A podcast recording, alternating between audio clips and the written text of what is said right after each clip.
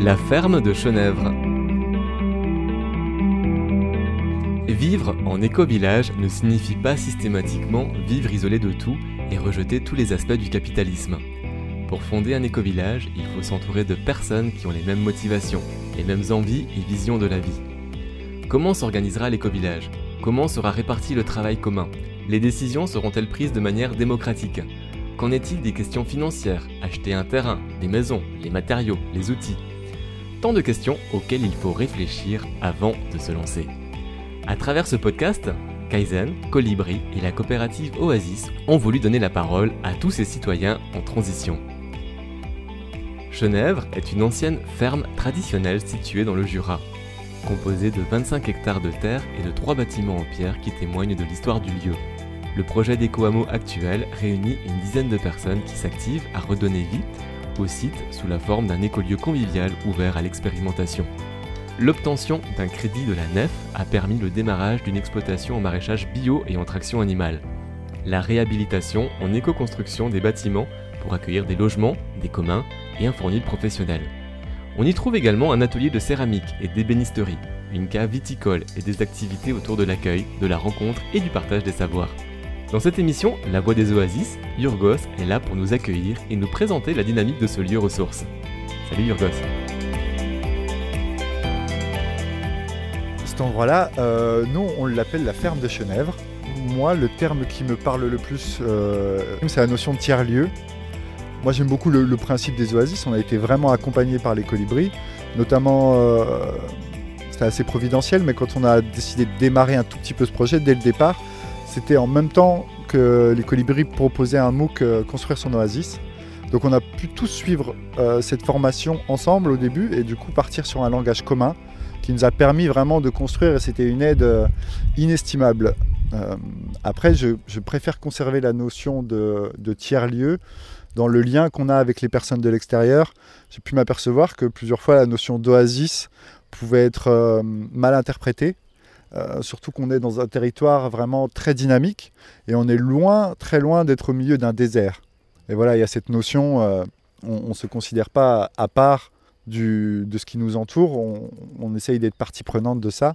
On a un lieu ressource euh, sur, sur pas mal de sujets, mais on n'est pas là pour apprendre aux autres, pour dire aux autres euh, ce qu'ils doivent faire. C'est un lieu d'expérimentation avant tout. Il y a deux mots que j'aimerais que tu définisses avant qu'on aille plus loin, c'est le mot tiers-lieu et le mot ressource. Donc, qu'est-ce que tu entends par un lieu ressource et qu'est-ce que c'est -ce que, que pour toi? Quelle est ta définition du tiers-lieu? Et ben justement, pour moi, un tiers-lieu, c'est un, un, lieu d'expérimentation. Je dis pas, c'est pas un lieu qui cherche à aller, euh, à se différencier forcément euh, du reste euh, de la société, etc. Mais euh, c'est des, tiers-lieux, c'est des endroits où on peut essayer de construire un, petit monde à l'intérieur du grand monde, selon euh, nos, idéaux, et où on arrive à essayer de, mettre en pratique nos idéaux, nos pensées, nos avis aussi bien politiques qu'écologiques, que sociétal. C'est en tout cas un lieu un peu en dehors de la société où on arrive à expérimenter ces choses-là. C'est ça que j'appelle un tiers-lieu. Je m'intéressais peut-être plus à ton itinéraire à toi, donc tu t'appelles Yorgos, qu'on est sur la ferme de Chenèvre, quelque part dans le, dans le Jura. Donc on, vient d'arriver, on voit bah, quand on arrive euh, des jardins, un corps de ferme qui est en train d'être restauré, quelques habitats légers euh, ci et là. Donc présente-moi le lieu, parle-moi du projet et qu'est-ce qui vous a emmené ici et, et, et comment s'est passée l'acquisition de ce lieu? Effectivement, c'est une vieille ferme et en ce sens-là, je, trouve qu'on s'inscrit dans une réalité qui est déjà existante et euh, dans cette volonté d'expérimentation. C'est euh, en fait une ferme, euh, les parties les plus anciennes dateraient du XIIIe siècle. Donc c'est une ferme très ancienne qui a, qui a, un historique dans la région qui était vraiment intéressant. Je pense que les gens qui ont habité ici depuis des siècles et des siècles ont toujours eu pour principe euh, une certaine euh, autosuffisance euh, et une certaine souveraineté alimentaire, énergétique. Et on le voit à travers la diversité des, des choses qui étaient faites ici. C'était le milieu paysan de l'époque, mais qui est tout à fait en corrélation avec notre, notre mode de fonctionner actuel. Donc c'est très agréable d'avoir pu trouver un lieu qui avait déjà ça. En fait, ce n'était pas un terrain vierge où on devait tout faire. On est parti de l'existant et de l'historique de la région on essaye de le respecter tout en essayant de le valoriser. Et euh, en fait, euh, au tout début, moi, habitant dans le village, je ne connaissais même pas ce lieu. J'ai habité deux ans sans jamais être venu ici, parce que c'est une ferme qui est assez isolée, qui est assez à l'extérieur. Et c'est Manon, donc Manon Canel, qui est maraîchère en traction animale, qui démarrait son activité, qui a eu vent de cette vente parce qu'elle se faisait via la SAFER. Donc il n'y a que les agriculteurs qui peuvent y prétendre. Elle, étant agricultrice, a dit bah, Moi, je suis très intéressée par ce lieu, vous devriez tous aller le voir, c'est un lieu magnifique. Mais pour moi, toute seule, c'est beaucoup trop gros, c'est beaucoup trop important. Donc, du coup, elle a fait une réunion ouverte et il y a une, une quinzaine, euh, voire une vingtaine de personnes qui sont venues. Et euh, voilà, elle a dit Bah voilà, il y a cette vente. Qu'est-ce que vous, vous pouvez imaginer faire là-bas? Qu'est-ce que vous auriez envie de créer? Comment est-ce qu'on peut essayer de faire quelque chose ensemble? Et euh, suite à cette première réunion, on a tous visité le lieu, on a continué à se voir de manière assez régulière, assez hebdomadaire. On a dû procéder assez rapidement parce que la vente était déjà euh, en cours depuis un moment. Euh, donc on, on, a mis un an le groupe a mis un an à se constituer et à pouvoir travailler à l'achat de ce lieu. Comment est-ce qu'on constitue un groupe? Quelles sont les erreurs à pas faire quand tu choisis euh, bah, ton collectif pour te lancer dans un projet de tiers-lieu ou un projet agricole ou un projet de ce type-là? Grâce au MOOC euh, des Oasis, je pense qu'on a évité pas mal d'impairs. Le MOOC, peut-être définir ce que c'est? Le MOOC, alors, euh, pardon, c'est une formation en ligne, gratuite en l'occurrence, euh, qui est composé euh, voilà, de vidéos explicatives, d'exercices à faire chez soi euh, et de, choses comme ça. Mais du coup, grâce à ce langage commun et grâce aux, écueils qu'on avait pu observer dans d'autres écolieux grâce à ce MOOC, du coup, on a pu, notamment un des outils qui permet de constituer le groupe à sa base, c'est ce que les colibris appellent la raison d'être du projet.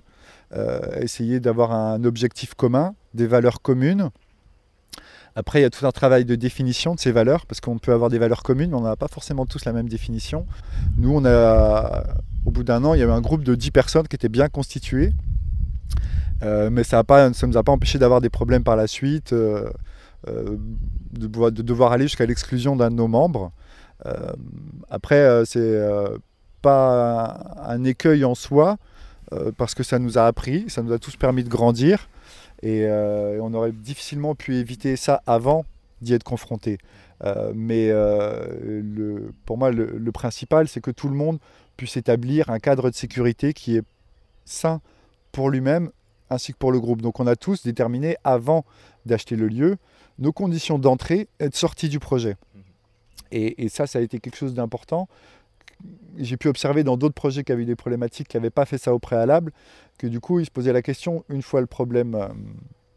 euh, une fois que le problème était présent, tandis que là, on a tous été d'accord sur euh, comment moi j'entre dans le projet, comment je ressors. Une maraîchère ne peut pas sortir comme ça du projet où elle cultive des terres. Il faut plusieurs années pour pouvoir sortir du projet. Quelqu'un qui est en habitat léger ne peut pas sortir du projet en plein hiver. Enfin, et voilà, on a tous des conditions différentes. Et à la place de chercher une égalité, je pense qu'on a cherché plutôt une équité, euh, afin que chacun puisse s'exprimer librement et sentir que ces conditions étaient acceptées par le groupe. Et donc là, on a pu se lancer plus sereinement dans les démarches de banque, l'endettement collectif et la prise en charge de cette responsabilité qui est quand même assez importante. Mais c'est quand même une sacrée aventure parce qu'au départ, il y a une idéologie, une envie de vivre autrement, de vivre différemment, d'être peut-être plus en phase, plus en accord avec euh, ses valeurs, cette quête de sens dont on parle beaucoup aujourd'hui. Euh, mais de passer euh, du rêve à la réalité, c'est un sacré saut. Et bah, c'est ça qui est motivant pour le coup. parce qu'on peut passer beaucoup de temps à discuter, à rêver, à, à écrire, à lire c'est très intéressant et c'est indispensable, mais à un moment donné, je pense qu'arriver à, peut-être, je vais pas dire un certain âge parce que c'est faux, mais en tout cas moi, dans mon expérience personnelle, j'étais arrivé à un moment de ma vie où j'avais besoin de faire coller mes idéaux, mes idées euh, avec euh, des pratiques et avec un, changement euh, de mode de vie, non pas radical, hein, progressif, mais il y avait vraiment cette volonté d'expérimenter ces idées, de voir si elles marchaient dans le concret ou pas.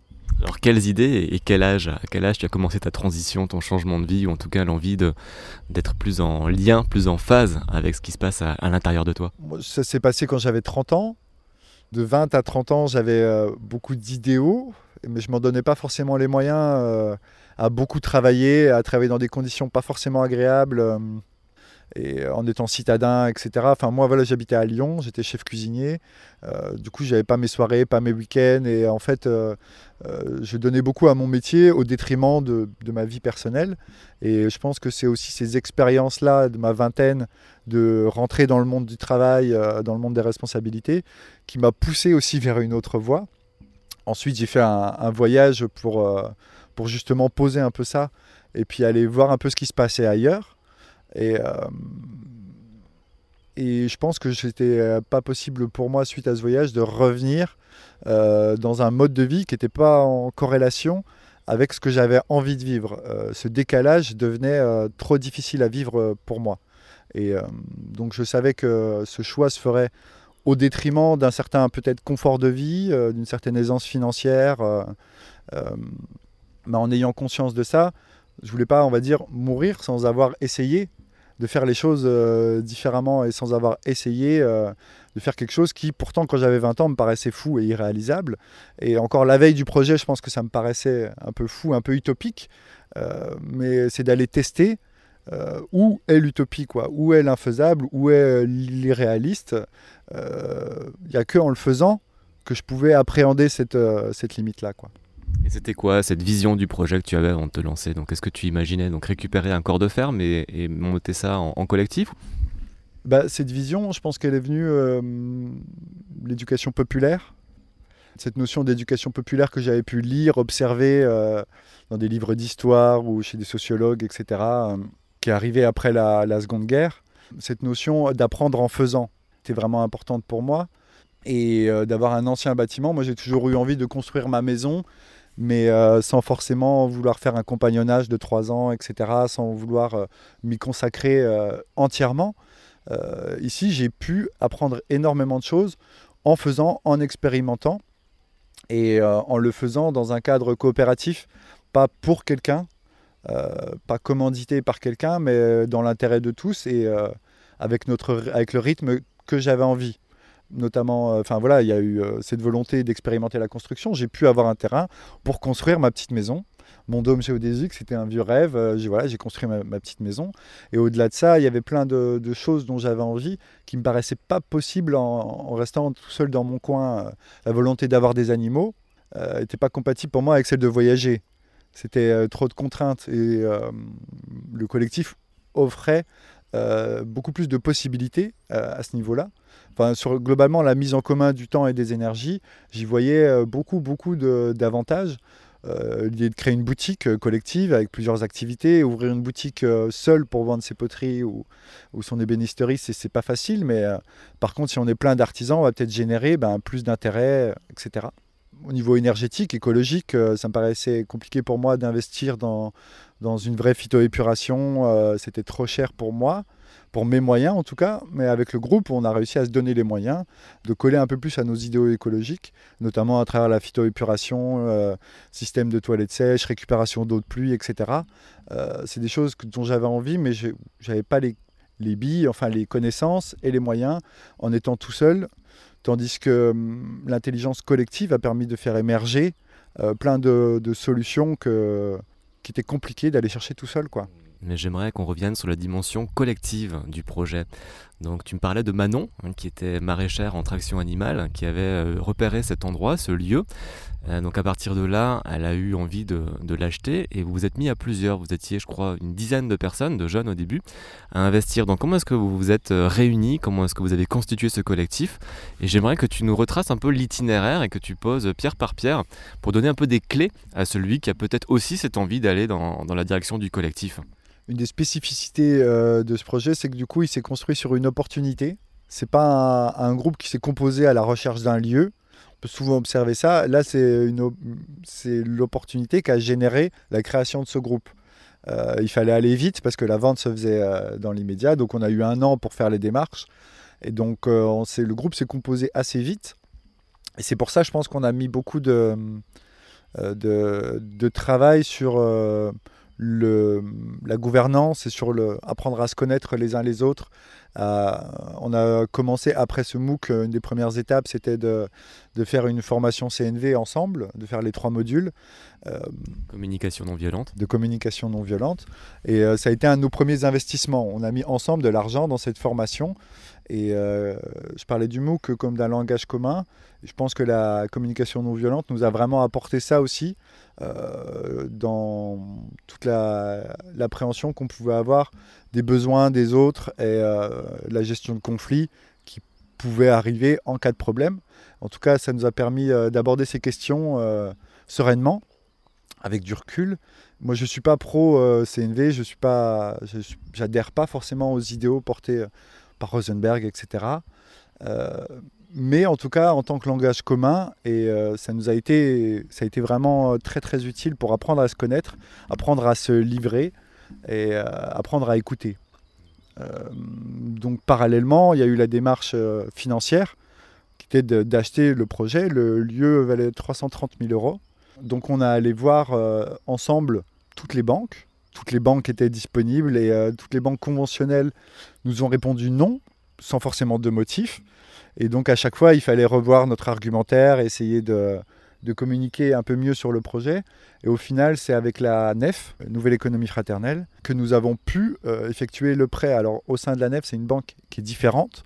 L'argent qui est prêté, il vient des sociétaires de la banque. C'est des gens qui posent leur épargne et qui décident eux-mêmes à qui ils prêtent cet argent.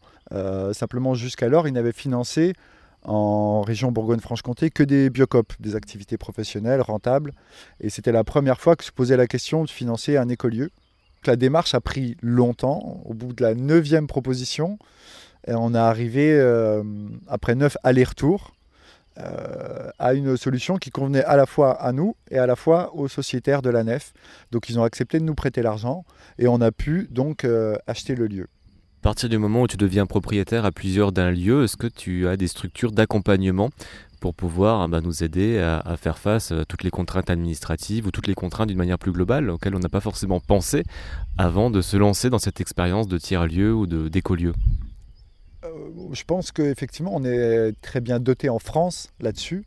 Il y a énormément d'accompagnement. En dehors des, euh, tiers-lieux dans le domaine associatif, euh, en France, il y a énormément, énormément d'accompagnements qui sont gratuits, financés par l'État. Euh, je pense à France Active, France Compte Active qui, participe au développement associatif. je pense à, l'Aldes à Poligny qui se charge de faire des, DLA, donc c'est des dispositifs locaux d'accompagnement qui peuvent venir au sein d'une association faire un vrai diagnostic. voilà, tout ça est gratuit. Au-delà de ça, il y a bien sûr le réseau Colibri, le réseau des oasis. À travers ces MOOC, euh, donc il y avait euh, la première formation en ligne sur bâtir son oasis, mais il y en a eu d'autres, euh, spécifiques sur la gouvernance partagée, spécifiques sur la permaculture, sur l'éco-construction, sur l'éducation aussi. donc tout ça, c'était une, grosse ressource d'information. Et pour ce qui était de l'échange à proprement parler, il y avait aussi les compagnons Oasis, qui, moi, m'ont permis d'avancer sur certaines questions euh, à travers cet accompagnement. Euh, il y a d'autres accompagnements qui vont venir dans l'avenir, euh, notamment un, accompagnement qui est proposé par les colibris, que moi je trouve très pertinent, qui sont en train de mettre en place depuis un peu plus d'un an. C'est la coopérative Oasis, où ils peuvent prêter de l'argent à des, lieux comme le nôtre, et où les intérêts du prêt sont transformés en prestations de services. C'est-à-dire que euh, le taux d'intérêt, on ne peut pas en France pratiquer un, taux zéro, mais on peut par contre prendre ces taux d'intérêt et euh, donner en échange une prestation de service, quelqu'un qui va venir faire un diagnostic euh, permaculturel par exemple sur le lieu, ou qui va venir nous aider dans une gestion de conflit, ou qui va venir nous aider à une mutation de statut économique. En fait, ça leur permet à eux de fournir du travail à plein de personnes qui travaillent dans ce domaine-là, et à nous euh, de bénéficier d'énormément d'informations et de, soutien. Donc je trouve que c'est donnant-donnant et ce genre de système, j'espère, se pérennisera et se développera. Vous écoutez La Voix des Oasis, le podcast de ceux qui réinventent le monde de demain.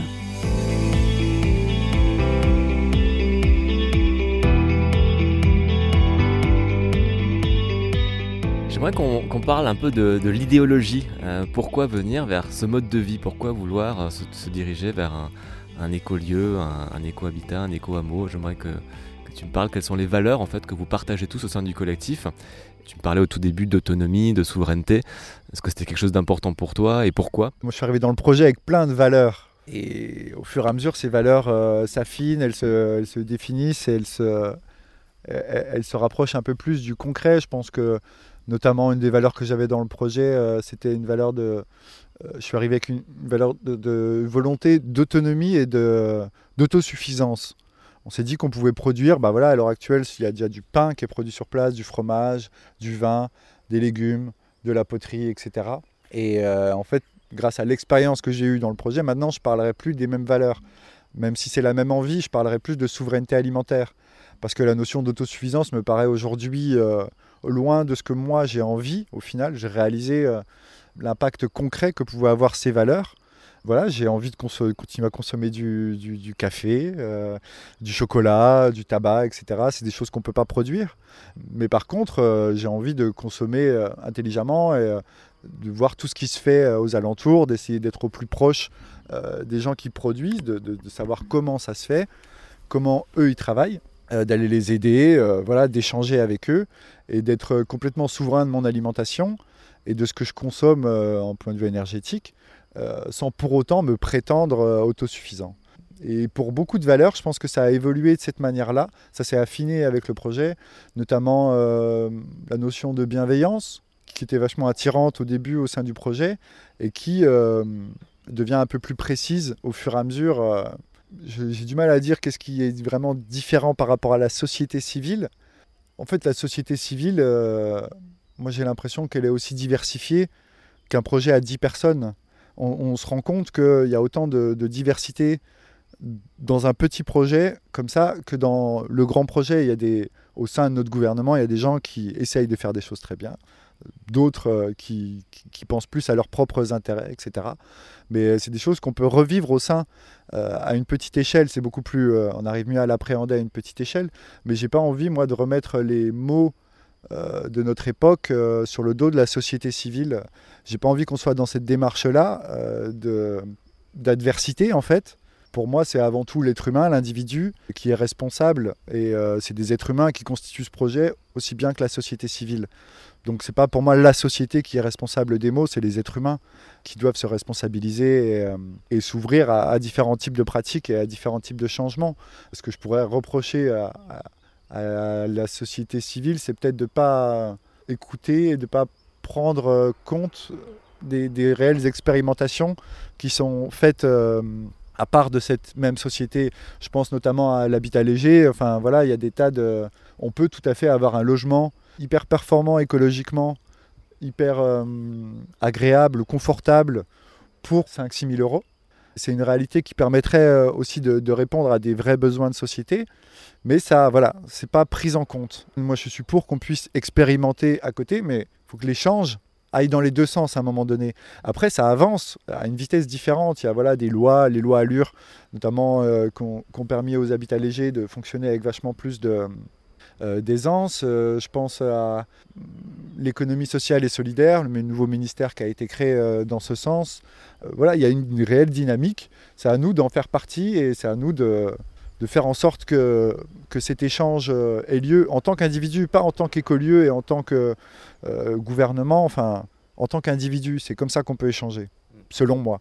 J'aimerais qu'on fasse un, tour du lieu, ou peut-être qu'on peut le faire d'ici, qu'on tu nous expliques un petit peu ce qu'il se passe dans cet environnement. Donc on a bien ce corps de ferme qui est central, mais il y a plein d'activités. Quand on arrive, il y a un parking avec différents panneaux. Je crois que tu as le fournil, tu me disais que vous faites votre pain.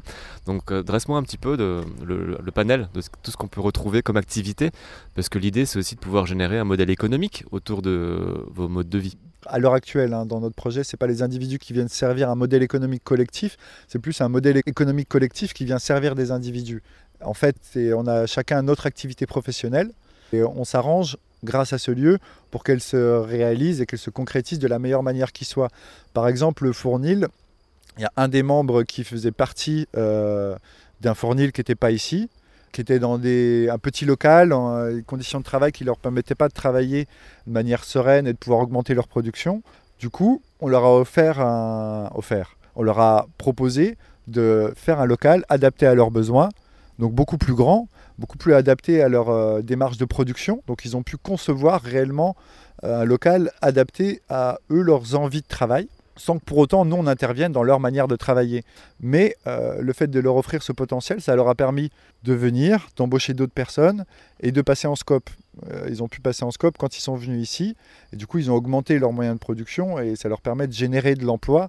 Donc voilà, le lieu est un, lieu de potentialité en fait euh, pour euh, permettre à des gens de réaliser voilà euh, leurs ambitions en corrélation bien sûr avec ces idéaux là mais voilà les idéaux coopératifs pour nous qui soient passés en scope c'est vraiment quelque chose de, fondamental. Et du coup ça a permis toute une synergie. Aujourd'hui le lieu par exemple est grâce à la boulangerie le siège social de Nature et Progrès en Bourgogne-Franche-Comté. Et, voilà ce lien il se fait de cause conséquence et en fait, d'ouvrir simplement un lieu, d'offrir un potentiel, et eh ben, s'ensuit une escalade de, bonnes euh, choses à une échelle beaucoup plus large. Donc je parlais du fournil là. Il y a aussi Manon qui est installée euh, en maraîchage en traction animale, qui a pu bénéficier euh, des terres attenantes à la ferme.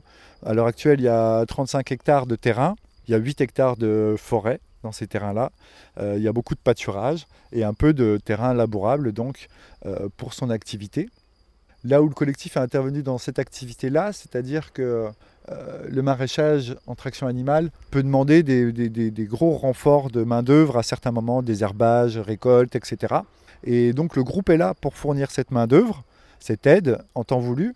Et en échange, Manon, qui, euh, qui elle fait des légumes plein champ, euh, des légumes de conservation, bah, elle prend du temps elle, à côté, pour euh, faire un jardin spécifique pour les besoins du groupe, tout ce qu'elle ne produit pas habituellement, des tomates, des artichauts, des radis, de la salade, etc. Ce pas des légumes qu'elle produit, mais elle peut prendre le temps de produire ça pour nous, étant donné que nous, on va l'aider sur son activité. Ce genre d'échange, et voilà, gagnant-gagnant, encore une fois. Il y a aussi une, une, une activité, une céramiste qui s'est installée. C'était sa première installation. Donc elle a, on est dans une région déjà avec un historique sur la céramique qui est assez, euh, assez fort. Historiquement, Salins, c'était vraiment une ville euh, de céramique où les porcelaines de Salins étaient, étaient très réputées. C'est quelque chose qui a un peu disparu aujourd'hui, mais euh, c'était tout à fait cohérent de venir ramener ça dans, dans la région. Et du coup, elle a pu bénéficier d'un grand local, bénéficier d'un endroit où donner des cours qu'elle n'avait pas avant, et euh, de pouvoir aussi euh, vendre sur place. C'est-à-dire qu'il y a plein de gens qui vont venir sur le lieu, euh, ça c'est valable pour toutes les activités professionnelles, mais il y a des gens qui vont venir acheter du pain par exemple, et qui vont voir la poterie, qui vont voilà, être, être intéressés par ça aussi. Il y a des gens qui vont venir pour découvrir l'écolieu, qui vont être intéressés par les poteries, par la démarche. voilà, cette idée de fabriquer soi-même le support qui va recevoir l'alimentation qu'on a produit, etc. C'était vachement pertinent, vachement cohérent dans l'ensemble. Et euh, son activité euh, a pu très bien démarrer, je pense en partie, euh, bien sûr grâce aux efforts de la potière, mais aussi grâce à la synergie du lieu. Je pense aussi à, c'est pas une activité professionnelle, mais on, fait du lait de chèvre. On a pu avoir un élevage de chèvres, de 7-8 chèvres, parce qu'on avait le collectif. La personne qui s'occupe de ça est éducateur Montessori, donc il travaillait la moitié de la semaine en ville et puis euh, il pouvait être la moitié de la semaine ici, mais il ne pouvait pas s'en occuper euh, tout seul. Donc euh, encore une fois, c'est le collectif qui a permis la création de cette activité qui n'est pas professionnelle, qui a peut-être vocation à le devenir, mais ça reste une activité importante pour nous. Et au-delà de ça, il y a plein de gens, des gens au sein de ce projet qui n'ont pas d'activité professionnelle ici. En fait, on a un peu tous les cas de figure. des gens qui qui bossent dans des relais d'assistantes maternelles à l'extérieur. Euh, moi, par exemple, je suis traiteur ambulant, donc je travaille à l'extérieur, euh, même si je peux profiter des matières premières qui sont produites par le lieu. Euh, il y a des gens aussi qui font partie réellement du projet, des 10 personnes, qui ne travaillent pas sur place et qui ne vivent pas sur place, qui sont dans le village, mais qui ont un, un réel intérêt à pouvoir venir ici avec leurs enfants et pouvoir participer à la construction d'un projet comme ça. En fait, j'ai l'impression que c'est vraiment une richesse d'avoir ces tous, on n'est pas on n'a pas tous le même intérêt quoi on a des intérêts différents et on construit ensemble pour autant et, euh, ça ça amène réellement une richesse et euh, une diversité euh, qui permet à cette intelligence collective d'être encore plus fructifiante Non seul on va plus vite, mais ensemble on va plus loin. Oui, c'est absolument ça, ouais. C'est absolument ça. Après, c'est vraiment vrai, parce que c'est vrai qu'on va beaucoup plus lentement à plusieurs. Et euh, ça, c'est une gymnastique euh, qu'il faut prendre, qu'il faut accepter. Mais c'est sûr que si voilà, on est 10 et que chacun a 5 minutes de tour de parole, bah, ça nous prend 50 minutes. quoi. Et si on compte les débordements, on en a au moins pour une heure, en fait, pour un tour de parole. Et donc, effectivement, ça va plus lentement. Et euh, on le voit bien pour euh, décider de l'usage de tous les lieux. Parce qu'on euh, voilà, il y avait il y avait un grand corps de ferme, trois bâtiments vides, plus de 1000 mètres carrés au sol, donc beaucoup plus avec les niveaux, etc. Et qu'est-ce qu'on va faire dans tout ça Comment on va placer les choses Par quoi on commence, etc. donc c'est beaucoup, beaucoup de, de temps de discussion euh, mais c'est pas un temps de discussion qui est stérile, loin de là, euh, parce qu'il amène beaucoup d'autres notions, beaucoup d'autres sujets. on apprend à se connaître à travers ces discussions, à échanger et euh, à aller au-delà des simples décisions qu'on doit prendre. on prend le temps voilà, de voir les tenants, les aboutissants, de voir qu'est-ce que ça fait chez chaque personne, comment chacun le ressent, comment chacun le vit. donc on apprend au fur et à mesure à être efficace dans cette démarche sans, perdre de temps parce que le temps collectif est précieux. Euh, mais il faut accepter ce rythme, effectivement, cette lenteur, euh, mais qui est tellement riche euh, que je ne le prends pas comme une diminution ou comme un sacrifice. En fait. Et qu'est-ce qui fait que ce lieu est un oasis ressource? Un des piliers fondamentaux des, des, oasis, c'est l'ouverture vers l'extérieur. Alors, le mot ouverture pour moi est très, très flou, assez large comme ça, je ne sais pas trop ce que ça veut dire de prime abord. Mais euh, on essaye par exemple euh, en saison estivale de faire des événements. Euh, toutes les deux semaines ou chaque mois, enfin on, essaye, on a essayé de faire pas mal d'événements pour montrer aux, gens du village et aux, gens de la région que le lieu était ouvert et qu'ils pouvaient venir voir, qu'on voulait partager avec eux ce que nous on mettait en place. Du coup on a essayé d'axer aussi certains événements sur des thématiques précises L'année dernière, on a organisé un grand événement sur la thématique de l'eau, où on a fait venir des intervenants qui avaient fait des études euh, très intéressantes sur euh, la sécheresse et euh, sur l'évolution de l'apport en eau qu'on aura dans notre région dans l'avenir. Et ça, c'est des notions qui concernent tout le monde. on y est plus ou moins intéressé quand on est intéressé à l'écologie, mais elles vont impacter réellement tout le monde. Et les gens du village, les gens qui n'avaient jamais entendu parler de ça auparavant ont pu venir expérimenter des ateliers, aussi partager leur propre expérience et apprendre euh, voilà, des, données qui avaient été euh, établies par des scientifiques euh, sur leur propre terrain à eux, en fait, sur leurs propres sources, sur leurs propres ressources. Et en ce sens-là, j'aimerais que nous, on puisse être support d'événements et de, partage de connaissances. Là, c'était sur la thématique de l'eau, mais on fait nos portes ouvertes chaque année aussi, où du coup, euh, on fait des visites guidées et des ateliers pour partager euh, ce qu'on a mis en place euh, d'un point de vue de gouvernance.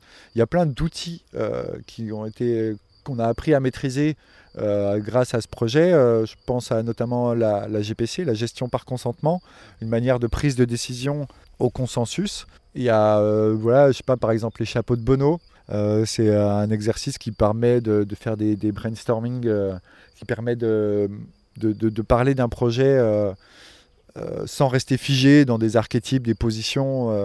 Dans un groupe, on retrouve souvent le chapeau de l'optimiste, le chapeau du pessimiste, le chapeau du prosaïque, etc. etc. Voilà, l'exercice du chapeau de Bono, par exemple, ça nous permet à tous d'endosser chacun de ces chapeaux et d'être dans la peau de toutes les positions et de ne pas rester bloqué sur des archétypes et des positions, on va se dire, bah, lui c'est le défaitiste, etc. Et, voilà, il y a plein d'outils très simples, mais méconnus, qui permettent euh, de construire différemment, et en tout cas avec plus d'attention portée aux besoins euh, des gens qui portent cette décision.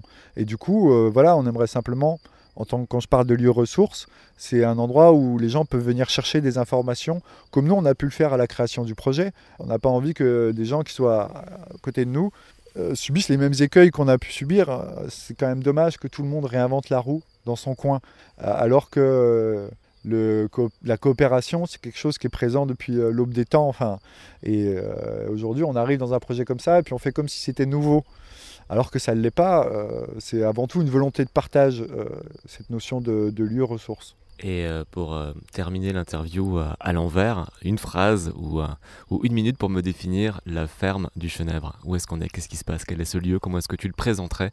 Pour moi, c'était la notion de diversité. Le fait que on soit pas tous paysans, on soit pas tous artisans, on soit pas tous travailleurs sur place, on soit pas tous habitants sur place. On a vraiment un peu tous les cas de figure différents au sein de ces dix personnes qui composent le projet. Et, euh, on crée avec cette diversité.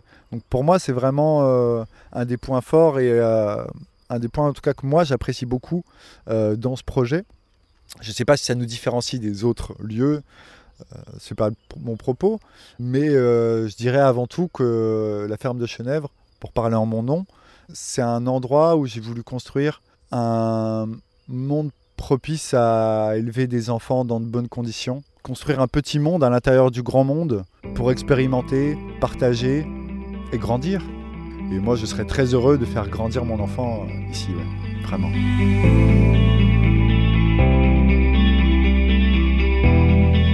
La Voix des Oasis a donné la parole à Yurgos, un des habitants de la ferme de Chenèvre, un lieu collectif où chacun développe une activité en lien avec les grands enjeux environnementaux actuels.